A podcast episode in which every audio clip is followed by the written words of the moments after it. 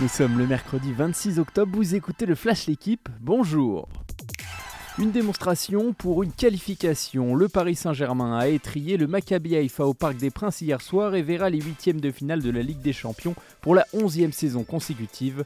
Messi et Mbappé ont inscrit un doublé chacun. Les autres buts parisiens ont été marqués par Neymar, Solaire et Goldberg contre son camp. Score final 7-2. C'est seulement la troisième fois que le PSG inscrit autant de buts dans un match de C1. Les Parisiens devront valider la première place du groupe mercredi prochain sur la pelouse de la Juventus Turin. Une vieille dame qui fait son âge cette saison, battue 4-3 par Benfica, la Juventus n'ira officiellement pas en huitième de finale, une première depuis 9 ans.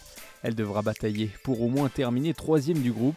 Parmi les autres matchs de la soirée, l'AC Milan a surclassé le Dynamo Zagreb 4-0 avec un penalty d'Olivier Giroud. Le Borussia Dortmund a résisté à Manchester City, score final 0-0.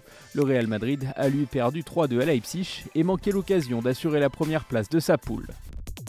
Au bord du précipice, après deux défaites inaugurales, l'OM est ressuscité dans le groupe D de la Ligue des Champions. Les victoires face au Sporting ont totalement relancé les Marseillais.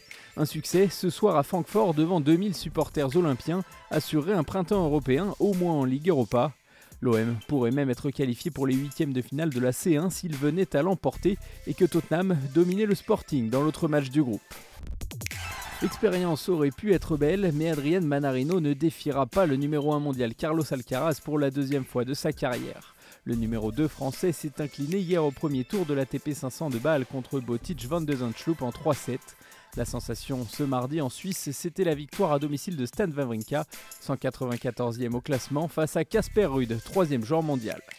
Merci d'avoir écouté le Flash l'équipe, bonne journée